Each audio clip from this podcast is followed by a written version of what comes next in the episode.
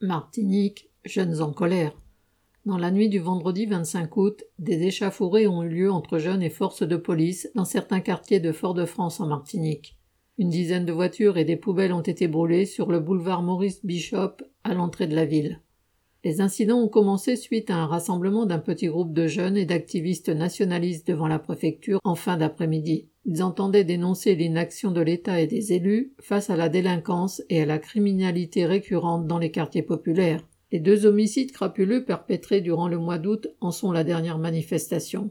Le rassemblement a vite dégénéré. Les jeunes ont été refoulés par la police. Jets de pierre et grenades lacrymogènes s'en sont suivis. Ces jeunes en colère se sont trouvés face à la police et au raid. Cette unité spéciale a été dépêchée en Martinique prétendument pour faire face aux trafiquants de drogue et d'armes à feu.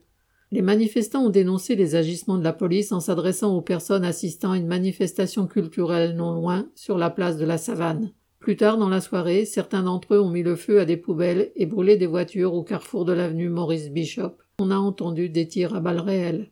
Une station-service du boulevard a été pillée. Dans la même nuit, d'autres incidents ont eu lieu. Des poubelles ont été brûlées à l'entrée de la cité populaire de l'Angelier à Fort-de-France. Un magasin de motocycles a été dévalisé au Lamentin.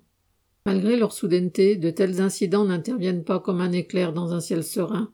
Ces derniers mois, la situation des travailleurs et des familles populaires se dégrade à grande vitesse. L'augmentation importante des prix, notamment de l'alimentation, des carburants et de l'énergie, est devenue insupportable. La jeunesse en paye le prix fort. Au chômage endémique s'ajoutent les boulots précaires, les stages bidons et humiliants. À cela viennent s'ajouter la consommation et le trafic de la drogue, ainsi que la circulation des armes lourdes, qui se renforcent dans certains milieux. Face à cette situation, les élus locaux sont impuissants. Ils semblent bien plus préoccupés par les prochaines élections sénatoriales. Dans ce contexte, de telles expressions de colère ne sont donc pas surprenantes. Marianne Tibus.